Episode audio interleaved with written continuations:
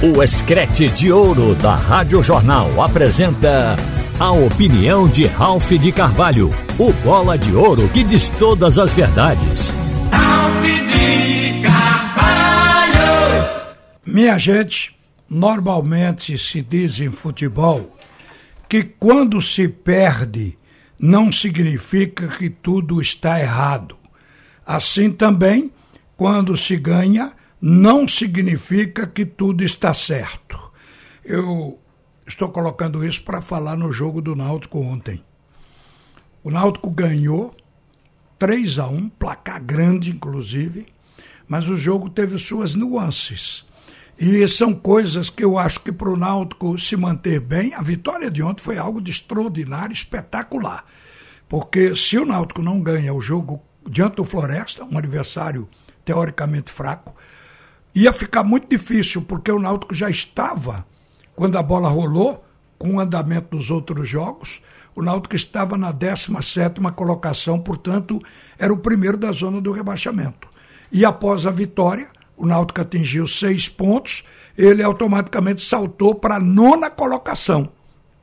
Como na Série C classificam-se oito de 20 equipes nesta primeira fase, o Náutico já está perto obviamente, de entrar no, no G8.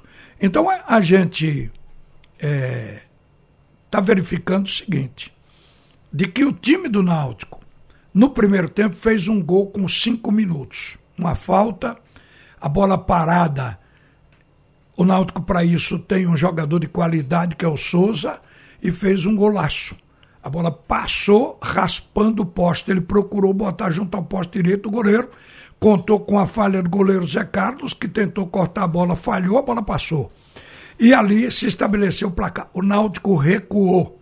Gente, eu chamei atenção para o primeiro tempo. Agora, como o Náutico fez quatro contra-ataques e conseguiu dois gols na primeira etapa, foi feliz na conclusão, porque o adversário também estava no desespero de empatar. Subiu com os laterais, ficaram os dois zagueiros e um volante os contra-ataques passaram a ser mortais, quer dizer, ficar de frente para o gol.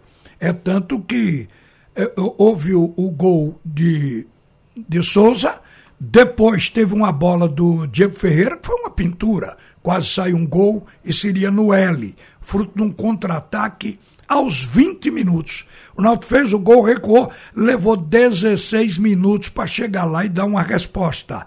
Mas Veja coisa interessante. Depois desses 20 minutos, o Náutico só voltou o ataque com efetividade aos 32 e fez o segundo gol. O adversário se desesperou, conseguiu fazer mais um com o melhor jogador deles, do Floresta, que é o Marlon. E aí ele fez aquele gol. Agora, o que foi que aconteceu nesse período do primeiro tempo? A gente viu falhas defensivas na saída de jogo, na cabeça de área o primeiro volante, sem ter a capacidade de puxar o jogo para fazer a transição, a gente viu perdendo bola também, e os jogadores do ataque que foram mal municiados e por si só não estavam bem. Então a gente viu que sete jogaram para onze, especialmente no primeiro tempo. Eu vou dar os nomes de quem não esteve bem. Então o Náutico ali ele foi eficiente nos contra-ataques, é virtude, a gente tem que considerar. Mas se fosse outro adversário que não Floresta, porque a grande verdade é que o Náutico fez dois gols na partida quando o adversário estava melhor. Isso não é comum, porque no primeiro tempo parecia que o Floresta ia empatar. O Náutico foi lá e sacramentou nas costas e fez o segundo gol virou ganhando de 2 a 1. Um. No segundo tempo, o Náutico voltou melhor. Aí eu diria que jogou bem no segundo tempo. Porque eu acho que a conversa de vestiário, o Otávio Augusto mostrou que sabe fazer leitura do jogo. Ele certamente exortou o time, primeiro, a marcar alto, a subir as linhas, e depois o time jogar com profundidade para atuar pelas pontas. Isso deu um volume de jogo ao Náutico e ao mesmo tempo amplitude, que é aquela história do meio campo e das, das pontas circularem com a bola. Então ali dá uma amplitude. O Náutico melhorou. O adversário começou atrás e o Náutico foi para cima. Só que quando foram substituídos Vitor Ferraz, Gabriel Santiago e depois o Souza, houve uma queda. É como um balão que fura e murcha. Mas aí eu vi uma coisa absolutamente importante que eu acho que precisa perdurar. Porque a Série C, nem todo mundo, não estou aqui dizendo que o Náutico tenha que ter 11 craques, mas na Série C nem todo mundo tem um time completo. Então, quando você não tem um time sem 11 jogadores do mesmo nível, a garra é uma coisa absolutamente importante. Então, quando o Náutico perdeu os seus virtuoses, o time caiu. Isso não é de agora, não foi ontem. Isso sempre aconteceu. É evidente que ontem teve, teve o fato novo: a garra, a entrega, a aplicação, o comprometimento. O time do Náutico mostrou isso para segurar o resultado. E com uma substituição, que foi a entrada de Juan Galto, que entrou no lugar de Souza, ele entrou aos 41 aos 42 teve uma falta que o jogador Eduardo, que tinha entrado no lugar de Vitor Ferraz, bateu. Veja coisa interessante. Os dois monstros sagrados do Náutico, Souza e Vitor Ferraz, substituído por Juan Galto e por Eduardo. Eduardo cobrou a falta, a bola veio pelo alto, não foi rasante. Ela fez uma parábola, descaiu atrás da zaga e Juan Galto, com um minuto, a primeira jogada dele foi a cabeçada tirando do goleiro, botando no fundo do gol e matando o jogo com 3 a 1. Então vejam que o aspecto garra, vontade, comprometimento funcionou a partir daí, porque houve uma queda técnica sem esses jogadores. Agora, diga a vocês que é na hora que se ganha que se deve ter análise profunda, porque parte, sete jogadores foram bem, quatro não foram. Eu vi um, um jogo fraco de Odivan, inclusive errando muito na saída. Vi um jogo fraco de Jean Mangabeira, errando na saída de jogo. Há, há muito tempo que eu venho falando que o Náutico precisa de um primeiro volante com a característica não apenas de marcar, porque o Jean Mangabeira marca, mas na hora de sair tem uma dificuldade. Então o Náutico precisaria pensar num primeiro volante para isso. O, os outros dois jogadores, foram quatro que não renderam. Jael saiu de campo como entrou, sem finalizar. E Alisson Santos, que se apresentou um atenuante. O Alisson vem do departamento médico, por isso não rendeu. O departamento médico não subtrai a qualidade do jogador. O departamento médico pode tirar o condicionamento físico, porque o cara fica se tratando, fica parado ele pode perder o ritmo, mas a qualidade não. E Alisson não foi bem. Então o Náutico teve esses quatro jogadores. Mas no segundo tempo, por exemplo, no lugar de Jael entrou Júlio, não rendeu do mesmo jeito que Jael não, Jael não rendeu. O Jael tem jogo bom e tem jogo que ele passa totalmente invisível. O Júlio, a mesma coisa. E a gente tem dito, o Náutico precisa pensar num centroavante e num primeiro volante. Não é para fazer o time ficar de Série A, não. É para ter regularidade nas vitórias. Tinha alguém para botar a bola para dentro. Ontem eu vi um jogo muito bom do Vitor Ferraz. Eu acho que o Vitor Ferraz não é para ser mais escalado como lateral do Náutico. Deixa com o Diego Ferreira, que está cumprindo o recado e, e o Vitor Ferraz como meia. O Náutico, depois que perdeu o Jean Carlos, ele não tem um meia. No tempo de dado, ele indicou o Matheus Carvalho, porque no Botafogo estava jogando como meia, para vir atuar nessa função, mas ele não tem tido regularidade porque tem se contundido. Então o Náutico fica vazio de um meia. E adaptou Souza, que é um segundo volante de qualidade, que é aquele segundo volante que não só marca como pisa na área, além de ser extraordinário jogador de bola parada. Então o Náutico adaptou Souza pela versatilidade como meia.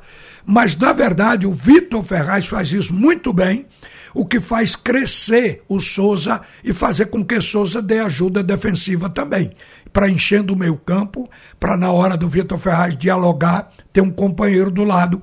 Além do fato de que Gabriel Santiago é meia, mas pela necessidade jogou de ponta, flutuando, entrando pelo corredor central, como aconteceu o gol dele porque o gol que o Gabriel fez foi uma jogada que o Vitor Ferraz fez, jogada individual, jogada do atleta.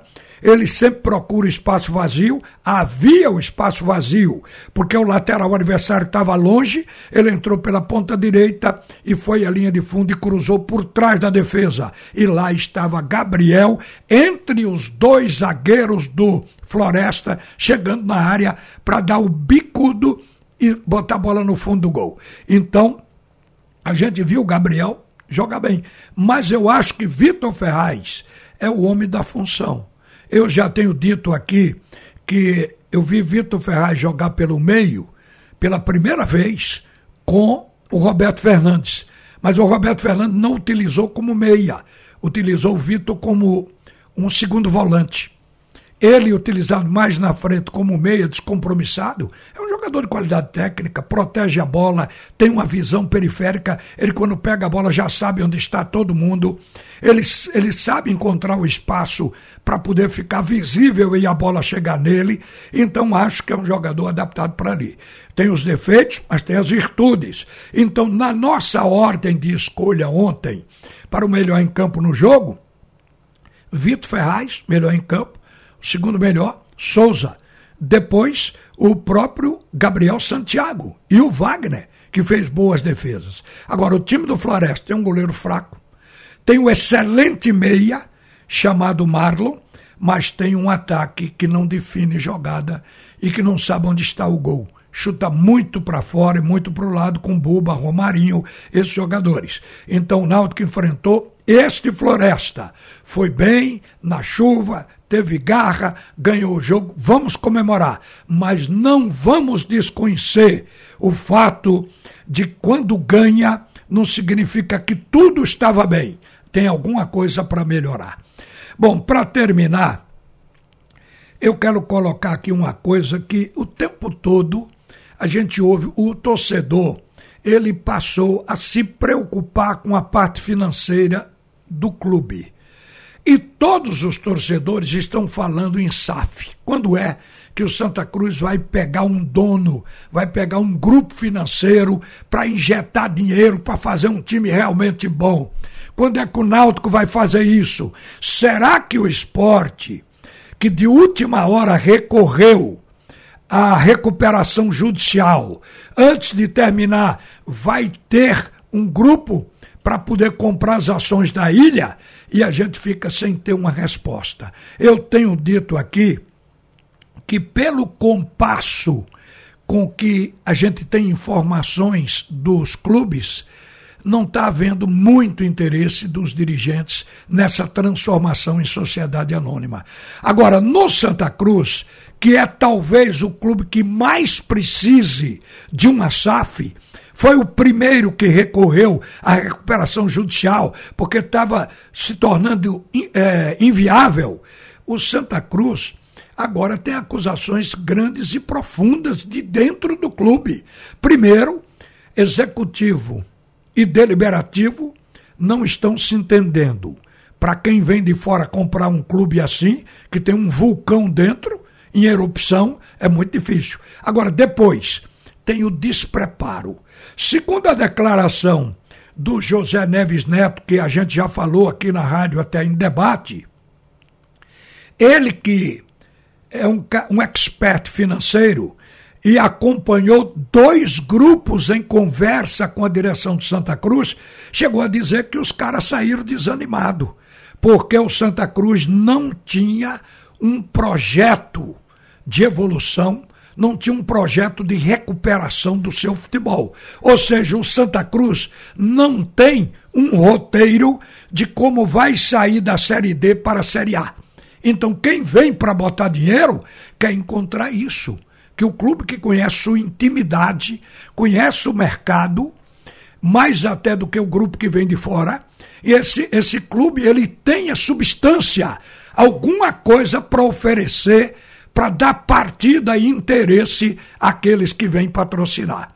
Então, que o Santa Cruz não estaria preparado para esse momento. É uma declaração de quem é tricolor, de quem vive dentro, de quem está interessado, inclusive, que o Santa Cruz realmente seja resgatado.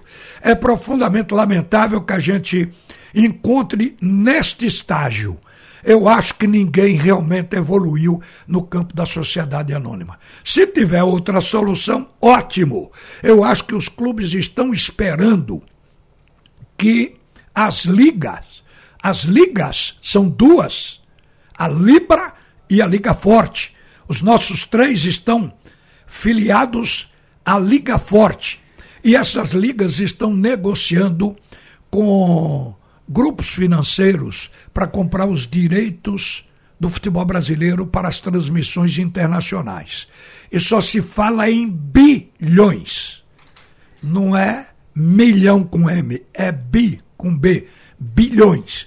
E os clubes receberiam, a princípio, cada um uma fatia muito forte. Eu acho que estão esperando por isso. Isso, por enquanto, a gente vê que é provável, é viável, já tem conversa. Mas quando? Então fica a interrogação.